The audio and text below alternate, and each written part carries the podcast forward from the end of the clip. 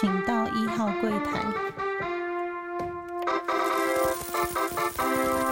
大家好，欢迎收听注意书，我是主持人 Q&A。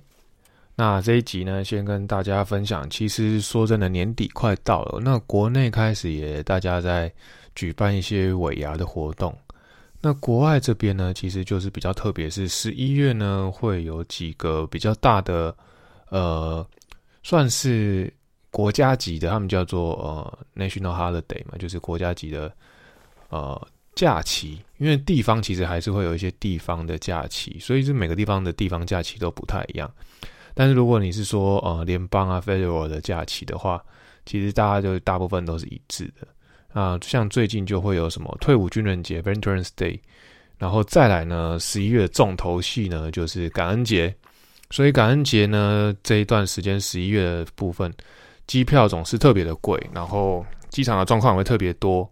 所以假设在这段时间要飞行的人，可能都会第一个成本很高。再是常常飞飞机会遇到一些 delay 啊，或者是说机场大爆炸的状况，或是甚至说，哎，常常就是呃，会想要回家会比较的辛苦一点点呢。那发现最近的同事他们也开始在纷纷的请一些假，就想到哇，年底快来了，那我们也当然也会去呃去预定一些年底的活动啊，譬如说准备要呃说感恩节到圣诞节中间去送礼嘛。然后，所以要去准备，开始准备一些礼品。那再来是会遇到呃，圣诞节，就是像我们这边在办国国内在办尾牙，都是过年前，或者是春酒，就是春呃春酒，就是过完年之后开始上班开工后。那国外就是比较像是我圣诞节前我会办一个 year end party，或者是说我就办一个圣诞 party 这样子。那也是一样，其实一直都一样，就是感谢员工的辛劳啦。只是说餐厅的部分呢，就会比较难去预约，就是像国内也一样啊，大家要去找说我要去找场地，我要去卡档期，然后假设你又要找配合的表演的主持人，或者是说呃比较厉害的乐团，那大家都还是会遇到一个很辛苦的状况。那还好，我们在呃我们想要预定的餐厅，在它开放的第一天。就赶快冲去预定，然后也有预定成功，就缴了一些定金呢。啊，看看去年的话，他们比较搞笑的就是说，他们会在那边玩，呃，一个人讲话，然后开始绕圈圈，那就会说，我现在需要呃三个人一组，那剩下，譬如说你三个人一组，那假设你是十一个人的话，就剩剩势必会是余二的。那就会余二的人就会被淘汰，然后再继续走，继续走，然后就会有个主持人说：“那我现在需要剩下呃除以二的人。”那因为你刚刚可能剩下奇数的部分，然后就会有一个人多出来。那就是以这样子他们在玩这样的游戏，然后边走。那但是可能呢就会造成说啊大家都非常的开心呐，然后可是主管们就会相对比较尴尬，加上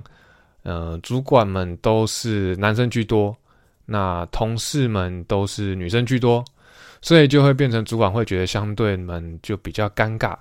那虽然说同事觉得很有趣很好玩，但是呃，我的主管就会有交代说，今年尽量不要再玩太多游戏。那当然，因为算是主场，算是老板的主场嘛，老板要感谢大家。那他如果这样子说的话，当然就会比较难去再跟他说，我们要玩很欢乐的活动哦。那为什么会玩活动？说真的是，呃，同事们就是觉得说应该要有活动啊，那炒热气氛。如果单吃饭的话很干啊，很硬啊，然后还要看到主管，这个我都能理解。那那主管就突然说就不要玩，他们就觉得很失望了。那我觉得这时候没办法，我们只能拉个平衡。我说你们，不然你们就是不要动来动去的活动，或是简单的讲话活动啊，或是说呃抽奖活动这样就好了。啊，他们还是不死心，就是还是想要有一些就是。游戏类的方面，然后来带动一些气氛，那势必就是还是要再沟通一番，然后再看看怎么去调整呢？你这就是年终每一年，就是对我而言，因为我还要去做一些采买，还要做送礼，大部分的事情都要包下来，所以还要排名单，然后要一个一个送礼物送到人家的手上。那当然，原本的工作还是要做，所以。通常压力到年底都会比较大，然后真正要到释放，就是要等到一年的过完啊，一年过完，当然你就开始年初年底就开始就编列预算什么的，然后刚好又会计师会来查账，所以真的忙碌的部分都是算蛮高的。当然，这个不是说我工作的重点啊，就是说，其实我平常在忙都是在忙别的事情。那只是说这些杂事还要再来翻新的话，就会觉得呃比较麻烦。那加上还有一些呃厂商要签约啊，然后还有一些预算要去做一些判断啊，那就会觉得说哦，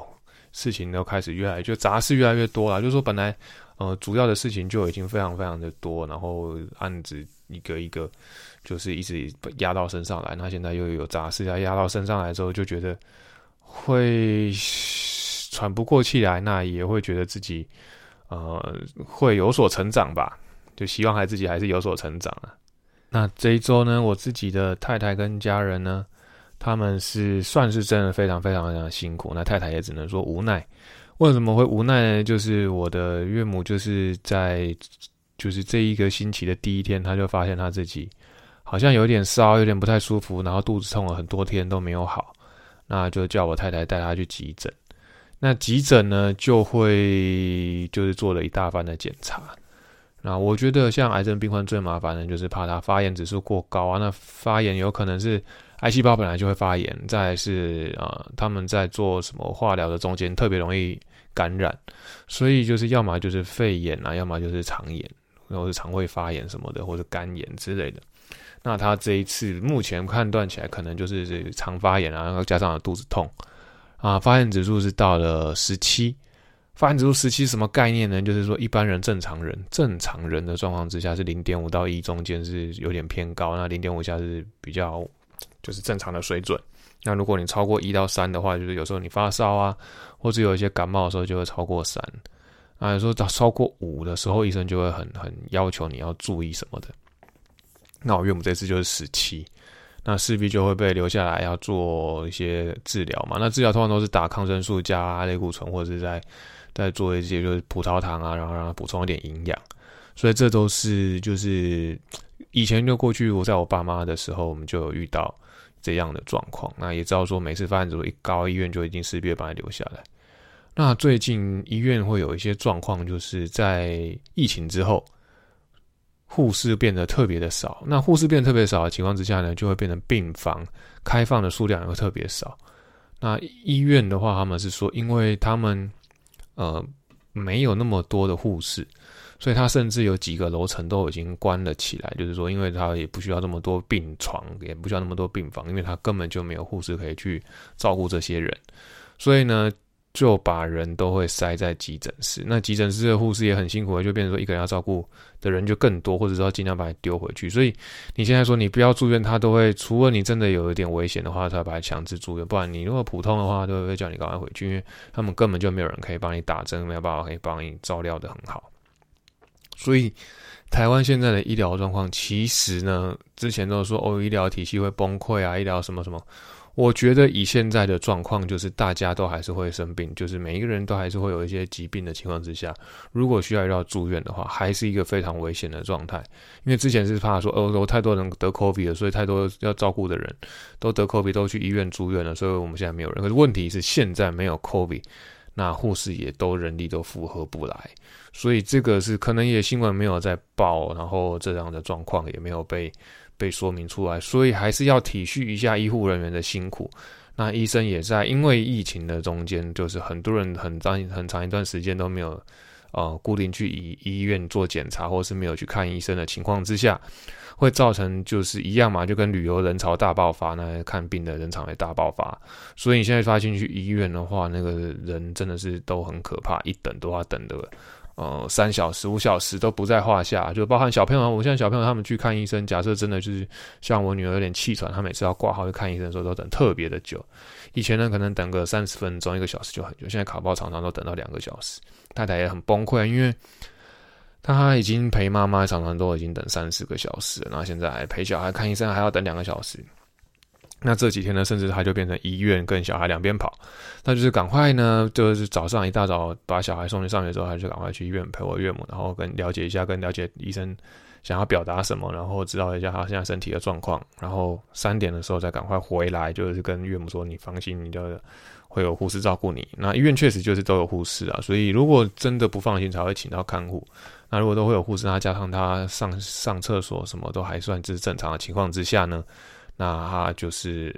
三点，太太就是要赶快去接小孩。接完小孩呢，他就开始煮饭，然后帮他们洗衣服，然后就是打点这些小孩，然后再帮他们看功课，然后要把他弄去睡觉，然后又隔天一大早又六点多又起来，继续这样的循环，就非常非常的辛苦。我也是觉得很无奈，也不知道怎么办。那加上他前几天，因为我刚刚讲的病床满到不行，所以他变成说他只能待在急诊室。那我太太在急诊室又只能拿一张凳子，他趴坐在他旁边。所以呢，岳母她觉得急诊室人又嘈杂，没办法休息，然后又累，然后身体又在打针，然后又要就是要上厕所，还要拿着杆子，然后走到呃人满为患的呃急诊间中间穿梭，然后去厕所，就非常的辛苦。那好歹有一些人好在啦，好家在，就是有些人帮忙，然后有再去问说，哎，到底真的有没有病床？医生也很帮忙，然后最后呢，他们就是在最后两天有住进了病房。啊，住进病房，他们就稍微得着喘一口气啊，然后变成岳母也得到适当的休息之后，两天之后呢，医生就说你不要待六日啊，你就先回家吧。那本来还说要做化疗的，可是又有一点发烧，那有点萎烧的情况下，医生说那你这样还是先不要做化疗，化疗就延后了一周。那因为他就是得了，就是这次有发炎的状态，整个化疗延后了一周。所以我觉得，就是这次化疗中的这次的检查，就是说，在做很细部的检查的中间呢，医生可能也有判断说，诶，他的肺好像有些变化，所以下周还要再去做一些比较精密的肺部的检查，这都是很大很大的变数啊。就是说，他可能身体状况又又比之前差一点点，然后他才开始要啊，真的医院奔波来奔波去的，就是之前都大概都是啊。做化疗做两天，然后就可以回家。那或者是说，就是啊，他甚甚至后来就是每天都是在，就是直接去打就可以回家。那现在的话，就变成说他他可能会需要会遇到一些就是这类似的状况，然后都需要住院。那太太就会两边跑，就会比较辛苦。那过去呢，我爸妈的呃，就是比较讲讲讲白一点，就是生命的后期呢，我跟我哥哥也常常经历这一段，所以。我们大家都能理解那个辛苦。那我太太就跟我说：“你想想看，你还有你跟你哥，然后还有其他家人可以帮忙，我就只有一个人，我没有人可以帮忙。你又在国外，然后你哥哥他们家里也自己很忙，没有人可以帮我，我就是一个独生女。想一想，真的很辛苦啦。就是说，嗯，独生女有独生女很辛苦的地方。然后，然后从小我有话又没有办法跟别人讲，都真的是自己想办法。”那现在又遇到这种事情，我又只能自己想办法。我真的觉得我自己很辛苦啊！我听一听，真的也是很心疼。所以，像他们就是要要赶快找病房，我也是去跟医生沟通，去医生跟医院联络，就是尽量能想办法就想办法。然后，那如果他需要看护，我跟他说：“你不用担心，你就是去找看护，看他有没有办法帮你。”那但我岳母她不不太喜欢看护，就从以前就不太喜欢看护，然后也不喜欢就是在医院待太久，或者是说甚至住单人房，他会觉得害怕。所以我们也是，就是只能尽量做 做子女的，就是该尽量做就尽量做。然后我只能从哦透过电话的方式去尽量去帮忙我太太。那当当然，所有的体力活或者所有的超凡都他一个人在扛，所以真的是还蛮伟大的。我觉得在这边一定要吓到他，然后让他就是向他致敬，就向我太太致敬，这样子真的是非常了不起，然后非常辛苦。啊，我就只能真的真的就是说哦，尽量叮咛小孩说，妈妈很累，你们尽量不要太皮。然后阿妈在生病，你们两个要乖乖，拜托你们了。越长大，当然就是老大就是开始有听没有懂，不不有听不想听了。然后小的看上去越来越懂嘛。然后就是说两个小孩表现其实都还算 OK 了。那前一周他们又就是妈妈带他们出去玩，又特别的皮，特别不受控制，妈妈就已经很累。想不到到礼拜一。啊，又发生这样的状况，太太就更累，所以就是他就是整个礼拜下来都没有办法好好放松，那只能看看六日，就是呃他们出院之后呢，六日让他们回到上面的家里呢，得到适当的休息，啊，心态上也稍微做一个转变，说做一个调试，那只要岳母好好的，他们做个调试，应该就没有问题。希望都一切能够顺顺利利、平平安安。那大家的也在这边呢，就是跟大家说身体健康，然后。跟自己的身心灵都要照顾好，照顾健全，然后让自己平平安安的度过每一天是最重要的。没有身体就没有一切，所以大家势必务必要把自己的身体照顾好。再跟大家分享一下自己今天最近遇到的状况，就是呃，我待的地方因为电厂，就是附近的几个电厂，纷纷就是因为机组老旧的关系呢，在做汰换呢，或是常常会故障，所以呃，常常在尖峰时间开始限电。什么叫这尖峰时间开始限电？就是当五点的时候你要下班，有些人要下班回家煮饭的时候会停电。那七点的时候呢会停电，那加上吃饱之后，大家开始都疯狂看电视，所以吹冷气的时候九点会再停电。那我今天去打篮球的时候，就是从大概五点打打打打到六点，天开始黑了嘛。那就是看到朋友们，就是这些这些朋友们，他们开始就是有接电，然后就拉了电线，然后把电灯接上去，然后让那个公园管理处的人来把电源打开。那一开始说，咦，前方三分钟都有电，结果呢，准时到了六点的时候，发现电被切掉了。电不是被那个公园管理处的人切掉，而是呢被电厂切掉。电厂就是做一个 shift，，我们叫 shift，，就是轮流停电的制度啊，然后让自己电压就是不要超载。那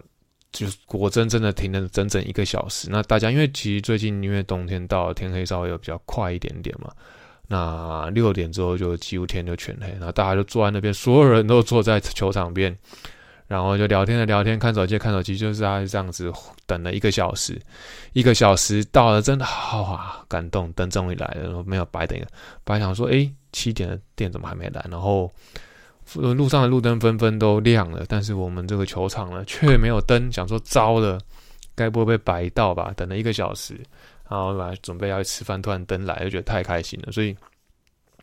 就大家又疯狂的趁有电的时候，然后晚上特别凉嘛。然后就疯狂奔跑了一个小时，让自己大家都疯狂的，就是运动，然后嘻嘻笑笑的，很开心。之后呢，呃，总算有一个就是完整的运动。喂，其实我真的很久没有就是呃打全场打了四五场，我们大家都打二十一分、十六分到二十一分嘛，然后没有打这么多场，呃的，就很久没有打这么多场。不是说没有打这么多场的经验，当然一定有了，只是说没有打很久没打这么多场，就是很打的很尽兴这样子。啊，我觉得晚上打球真的是一个很特别，这是我第一次在这边就是做夜晚打球，所以呢，在台湾呢，很多篮球场都有开夜灯，真的是非常非常幸福。然后我就在外面吃了一个面，然后就回家，回家洗完澡之后又又停电。像我现在录音的时候呢，现在录音的时候又没有停，又没有电了，又是停电的状态在录音。那一样又靠着笔电跟呃接接笔电的电，然后用麦克风，然后接接原本的那个手电筒。一些，因为现在已经习惯，就是有准备几个呃充电式的电电灯啊，所以其实就比较习惯，就是不暗不是什么问题。现在就是闷热的问题而已，对吧？就空气不流通闷热的问题。那还好，就是还好比较凉一点点，天气稍微比较凉一点，就比较不会就是说像之前满身大汗，就是哇热到哭北的状态。所以呢，大家再回到再讲一次，大家在台湾真的非常幸福，这些。算是虽然说是要付钱的，但是这种这种公共财呢，真的非常的好。然后你看，你缴的税呢，到底用在哪里？用在譬如说，你觉得去公园的店不用钱吗？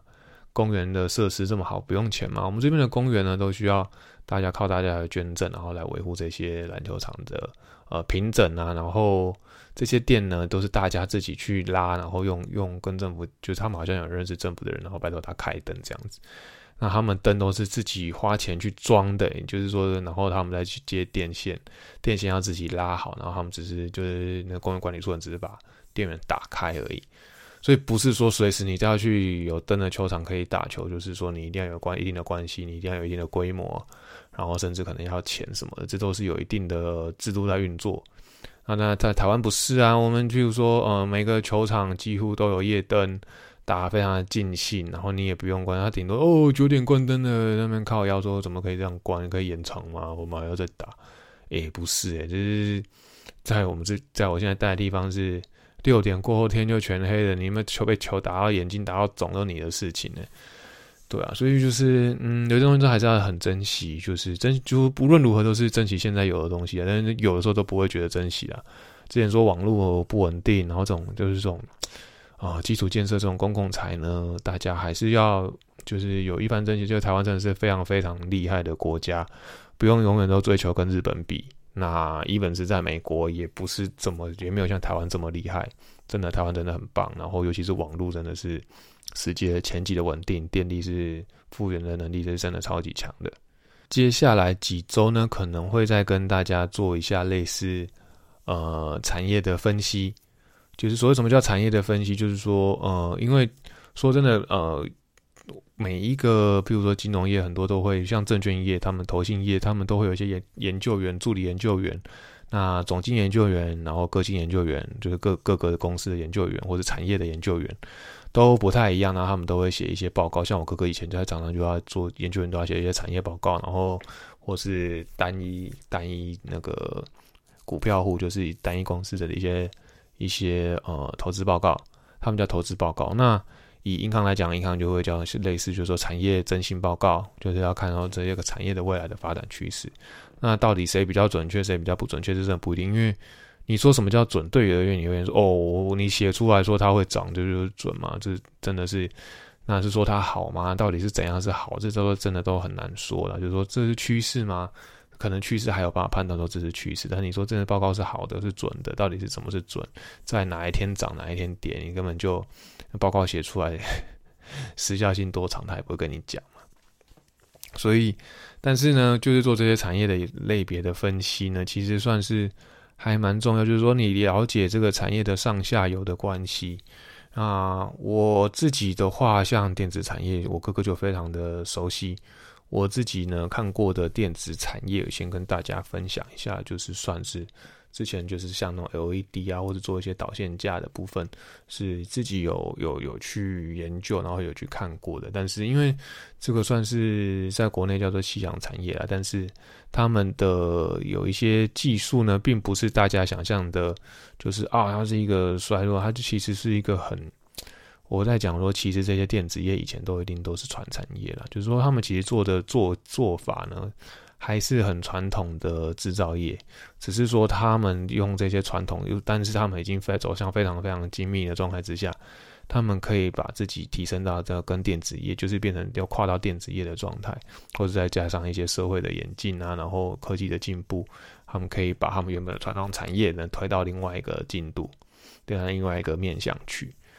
那这以后会跟大家再做分享。那我主要是跟大家说，以后呢，可能就是会有几周的时间呢，接下来几周的时间会跟大家做一些产业的分析。那不不太熟悉的话，我也不太会随便介绍啦。那我也会跟大家介绍一下为什么这产业我这么熟悉呀？为什么会这样子？主要是来跟大家分享经验，而不是说要跟大家讲的非常非常的专业。因为你说一个产业的上下，它可能真的分分的非常非常的细。然后，譬如说，就是它有分类啊，然后每一间专门的啊，每间公司做专门的什么是什么，那个你说就是可能国外他们也都常常在讲说，哦，我知道，比如说 NVIDIA 还有哪哪几个型号特别的火红，然后这些做是做什么什么什么类的，他讲了一大堆什么 CE、C、ACE 什么什么什么，讲了 H 一百，然后在哪一个哪一个怎样怎样讲，那个真的都是产产业报告上面会看的啦。但是我觉得，因为他也是讲的很快嘛，懂的人就懂，不懂的就不懂，他也没有在在乎你懂不懂。那我们我可能不会觉得说哦，我一定要讲到这么细或者是什么，因为那个真的非常的夸张。那我只是想要分享我的经验，说把这些简就是以我们过去直接遇到的状况之下，然后把它生活化，告诉大家是什么东西，然后这产业到底要看的是什么。然后主要是呃，我必须说我接触的比较像是呃，不是那种高科技产业，因为高科技产业。要做另外一半，因为而且毕竟我们真的是上课不是工课的啊，然后我也可能不是那么完全在投入在做研究的这个部分，所以可能还是会依照我常常去接触到的产业类别，譬如说我讲一些比较传统的，比如说纺织业、食品业，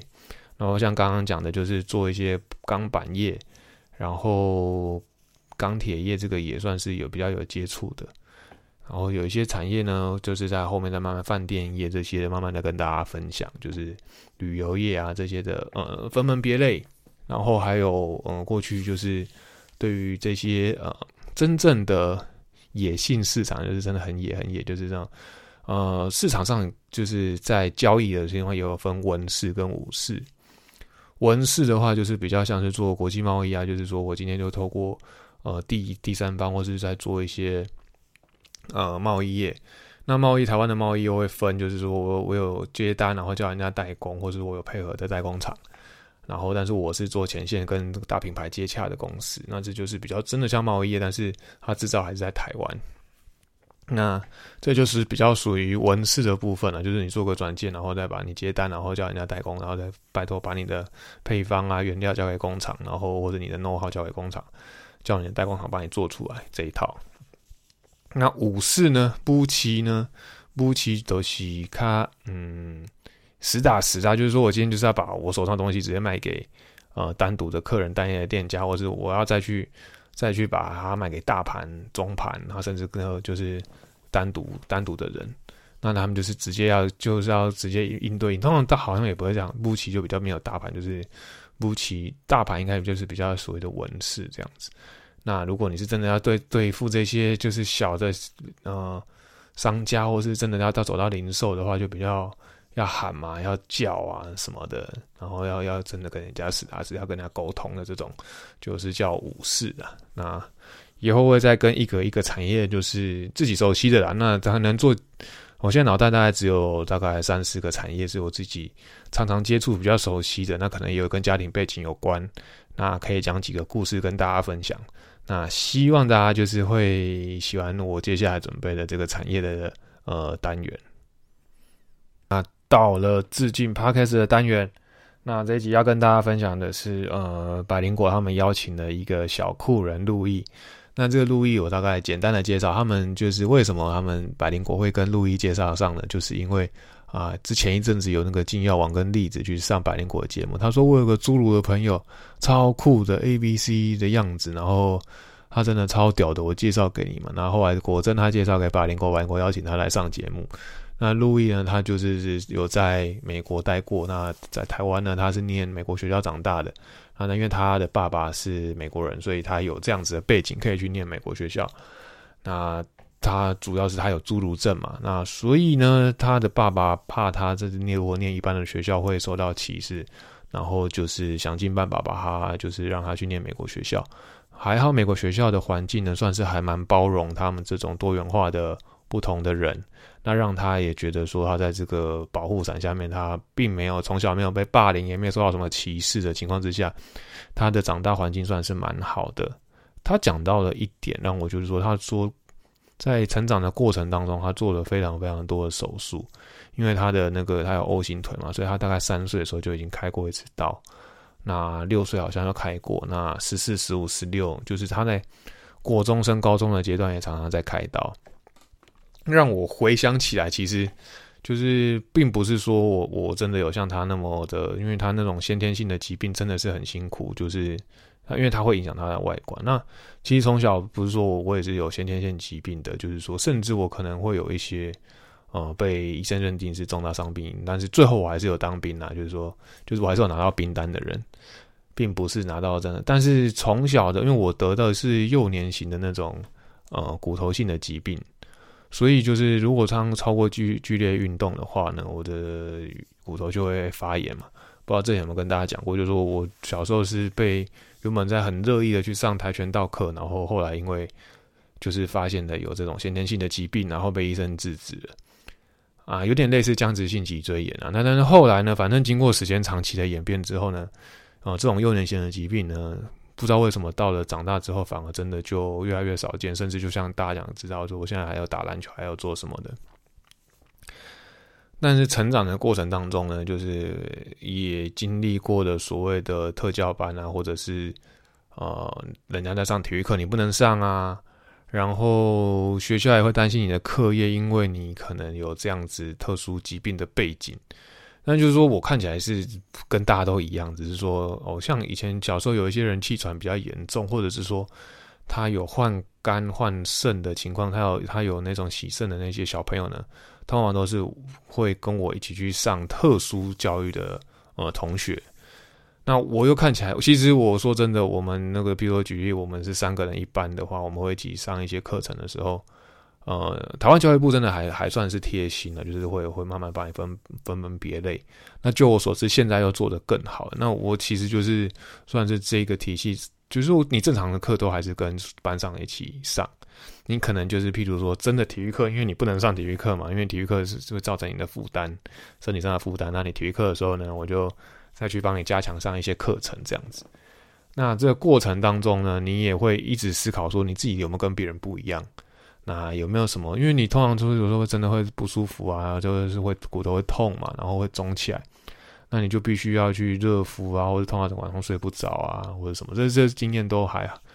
算。但是你长大之后觉得，其实小时候会觉得很痛苦啦。那但是你长大之后好像这这痛吧，就每天都在痛啊，就是尤其是年纪大，你每天都在腰酸背痛，什么落枕啊、头痛啊，然后睡不着，那长越长大会会发生越来越多这种事情，所以就觉得还好。那加上，嗯，随着年纪越来越大，那个发生的几率可能就就不知道为什么就慢慢慢的变少，然后也常有时也常常去做一些检查，它的几乎都呃有测到因子，但是就是也不知道找不到原因啊，就是就是这种先天性的疾病常常都是没有原因的，就是因为基因的问题或是免疫系统的问题嘛，那医生都最后都会这样跟你讲。那但是就是你会觉得说，哎，我过成长过程后来。就是我也只能说到我真的转变是在十就是高中之后呢，我就是用一般的方式考上了大学，然后然后也是用跟大家就是就之前跟大家讲，就是考上一些学校，那也就没有再在乎自己有跟人家不一样的地方了。就是然后我大学就开始就是疯狂的打篮球嘛，然后我就证明说我自己身体是没有问题的什么的。那当然，你说最后呢，还是会常常需要去看医生，什么什么那，都是你只能说是底子烂呐。就是说，然后常常腰酸背痛啊什么的，这就是底子烂。那跟我就是什么什么先天性疾病，我已经把它认为是两件事情了。我就已经根本就不太而已。反正就是我就是要把我自己身体养好，我要靠我自己的办法把我自己身体养好，然后努力的运动啊，会痛就痛嘛，那。就痛就吃药啊，那医生就是也也就固定，你也就从小哦对，因为我从小到大都在吃类似止痛药的东西，所以对这止痛药这种东西我已经非常的熟悉。然后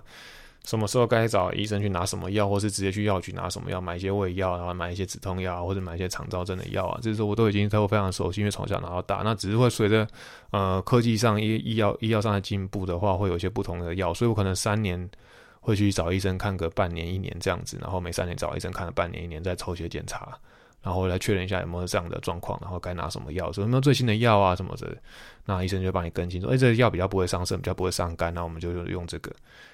那所以你当然说，你从小就是，我记得大概十二、十一二岁吧，就是快到成长期的时候，就开始吃吃吃，就每天我也把自己当做一个很规律，说，哦，这个药一开始我都不乖乖吃啊，那医生就说，你再不乖乖吃，你的骨头就是因为常常发炎嘛，那发炎肿那种，肿到就会把自己骨头压坏，那可能会就会变形什么的。那后来我就强迫自己在国中之后呢，我也因为迷信你要考试，那我就告诉我自己说，我一定要每天照照一至少要吃一天就要吃止痛药吃两次，然后如果我每次都有吃到的话，我考运就会好。这个状况就持续了到大学，所以其实中间大概有有大概六年七年的时间，我都是固定就是非常按时的服药。那当然也有常常做一些肾功能、肝功能，可能随着你长大吧，就是说。一直在成长，成长期你可能代谢速度很快嘛，年轻的时候代谢速度很快，所以这些药物就是多少可能会造成伤害，但是造成伤害不是太大。然后也尽量就去保养，所以到到现在我还是尽量自己就是还是要保护我自己的肝跟肾。啊，这就是成长的过程跟那个我跟他不一样，就是我每天都要服药了。那其他到现在就觉得没什么差别，都是都一样。那只是一个呃感慨的过程，但是也是想说，诶，从从小我曾经有想过问题说。如果我这样子的呃类似疾病的话，我到底能不能活超过十八岁我都不知道，因为妈妈都会告诉我说你身体很虚弱，怎么怎么。就其实后来想好像真的还好，因为高中也特别的皮嘛。那国中的时候也很求表现，然后高中的时候也有也很想要让人家注意到。那不知道是不是因为就是知道这个疾病，我应该就更想要证明说我自己跟别人一样。那慢慢的就是也证明出来，就是哎，这真的都是一样的。那也就是。结婚生子了，然后到现在还可以四十岁，然后跟就是跟美国人一起在球场上奔跑，这种感觉就是我觉得很好，就是得到一个重新对于人生的定义啦。那在这边跟大家分享一下。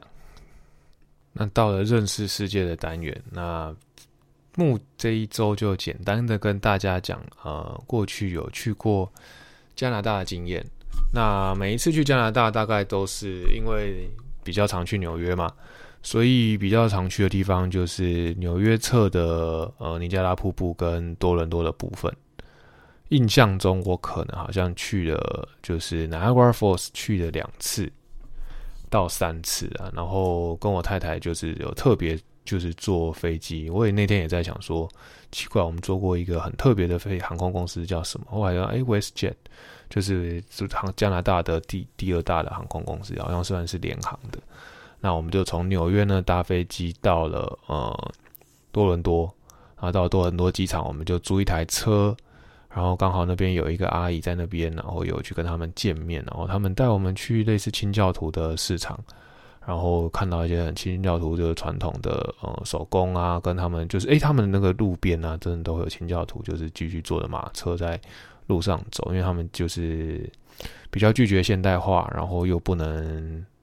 又好像据说也是不能堕胎还是什么的，所以。然后又要留胡子啊，又要留辫子什么的，就是他们的教义很多，我真的就是不太能理解。那主要呢，我记得我尼加拉瀑布就是去了两次吧，两次还是三次，我真的有点不太记得。那第我曾经有一次去呢，是去美国边的，就是说我没有过境到，哎，我会有一次过境，但是我是参加从纽约的旅行团呢，然后呃坐巴士坐八个小时，然后到了尼加拉瀑布。到尼加拉瀑布之后呢，它就是让你去看美国这一边的尼加拉瀑布。然后后来我们因为有拿，当时也是拿学生签证，所以我们有走过桥，就是用走那个彩虹桥，很像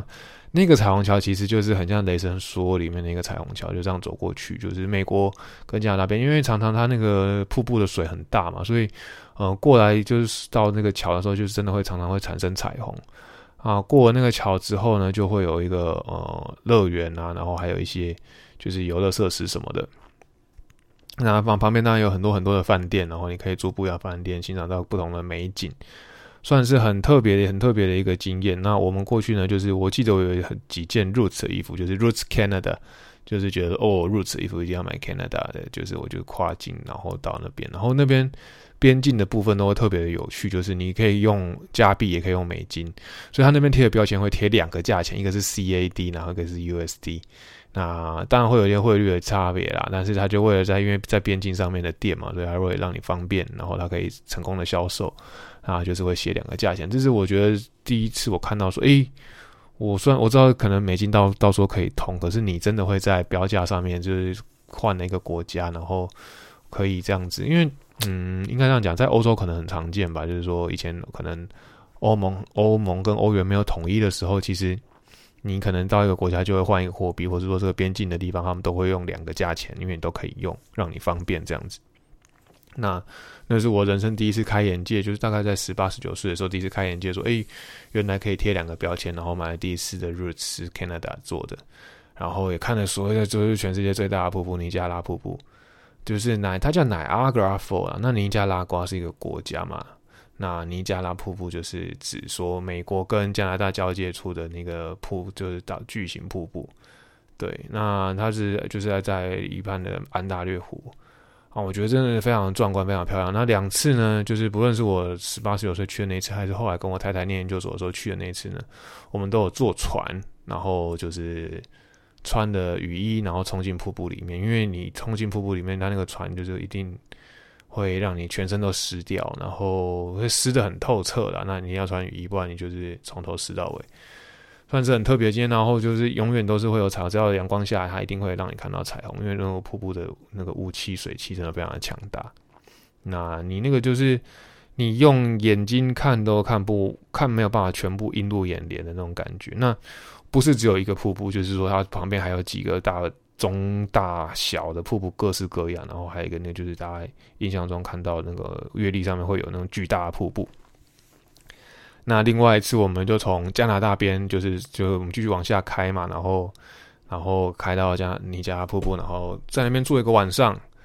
然后真的有去冲瀑布，然后也也带我太太去做玩那些游乐，就是我从第一次十八十九岁看到，哎，那边有游乐设施。可是因为我们当时是跟着呃巴士团，所以我们只有趁着半夜没有睡觉，冲去加拿大边境再冲回来。啊，其实很想看到那些游乐设施很好玩，但却没有去玩。那我就跟我太太圆了，我算是小时候就是十八十九岁的时候的梦想，就是在那个城市，就是。在尼加拉瀑布的旁边玩了一整个下午，然后有住上一个晚上，然后当天我们还有另外后来还有再去了，就是我们大概是我记得是四天三还是几天的行程嘛，然后就是加上啊去拜访了一个阿姨，然后要带我们去很多地方玩。那另外就是我们，我觉得印象让我最深刻的是，呃，尼加拉瀑布固然漂亮，固然壮观，但是你真的要到一个小镇，真的就是在尼加拉瀑布附近漂亮的地方，叫做 On the Lake，就是它就是 Niagara Fall on the Lake，就是嗯尼加拉瀑布再上去的一点点，有一个有一个叫湖区的地方。那那个湖区呢，就是美不胜收，然后又是小镇。那另外呢，它因为那个附近都会产一些冰酒跟葡萄酒。所以呢，你随时在那那边葡萄园真的非常的多了。那这样他们会解冻嘛？解冻的话就可以做一些葡萄冰酒，或是会因为解冻的葡萄酒产出来也会不太一样。所以那边的附近常常会有酒庄让你试酒。我们也有去酒庄试酒。那 On the Lake 那边也有几个，就是算是他们已经不是在酒庄里面，就是不是在葡萄园里面，但它还是酒庄。那也可以让你试酒，然后吃一些 cheese，吃一些就是风肉的部分。那就是吃那些呃。什么叫 pistachio 吗？就是不是 pistachio，是开心果，就是 prosciutto 啦，就是那种肉啊，就风肉那种。然后你会觉得非常非常的就是放松。然后我并不能说它就是一个高级社会的生活，而是说你会体验过这些东西，你知道这些东西是什么。而且其实真的葡萄酒或是冰酒在加拿大那边的价位真的不高。那 cheese 或是风肉上面也是不贵，只是在台湾可能就是经过的进口，然后再加上还有一些大家一些迷失存在，把价格定得非常非常的高。那不过你如果是在加拿大那边，就是都会说超非常平价。那我们也吃了一个餐，也非常的美好。那 On the Lake 它有长，就是它每一个整个小镇呢有不同的角度。你譬如说走过一个森林，走过去之后，你就看到一个啊凉亭，凉亭后面是湖，就是安大略湖。然后照相照起来就非常的美，它就是无无几乎每个角度，每一个村镇的角落都让你非常的放松，就是很难得一见的景象。就是说，呃，我们在美国看过那么多小镇，那么多整齐，然后它它有你让你会有那种故，就是小镇的既定印象，但是它又藏了更多的细节，譬如说它的小店里面都会卖他们真的非常当地自产的文物啊，然后他们又临湖嘛，那个又临瀑布，所以他们会有非常非常多的特色。那我觉得说观光，就是我自己这样口说呢，我只能跟你说这个地方很棒，叫 On the Lake。那真的的细节，或者说真的的漂亮的地方，大家必须当然要亲眼，百闻不如一见呢，就还是要亲眼看到。但是大家就跟你跟你说，那边的葡萄酒，如果他有几几家就是酒庄，就是在那边卖的葡萄酒的店啊，或者什么，一定要去尝试看看。那能试就试。那餐厅的话，他们也都会提供的酒，然后请他们就帮你做 wine pairing，或者说我不要喝那么多，但是你帮我介绍一个适合我今天点的餐。这都可以做做一些尝试那价价格你就是不要抓太，当然在餐厅里面它通常价格又会多两倍到三倍，加上服务费了。所以你能做酒庄的尝试，或者是能做酒的尝试，就去做酒厂，然后在晚餐就在吃吃晚餐，然后酒就点 house wine 或者最点最简单，因为整加拿大的酒都算是便宜的，也算是非常好喝，所以你点来点个 house wine 也不会太，我相信也不会太差。那 house wine 就是他们当天最最比较平易近人的酒，或者他们推推荐的酒。所以这些都是可以跟大家分享的一些经验。那强烈的推荐，除了去 Niagara Falls 以外，一定要开自己开。如果可以自己开车的话，就是要再去 On the Lake。那我比如说这个行程呢，不是一般呃，比如说你跟团旅行社啊，或者是说呃热门的景点，而是这个比较算是私人的景点。那我加上我有阿姨，他们又带我们去体验了清教徒市场，然后也去体验了就是德国猪脚。我就很奇怪，就在加拿大吃的，我知道他那个德国猪脚真的非常有名啊。他们也是开了大老远的路带我们去吃那个德国猪脚，让我们印象非常非常的深刻。那那个酸菜是非常德式的酸菜，就是非常非常美味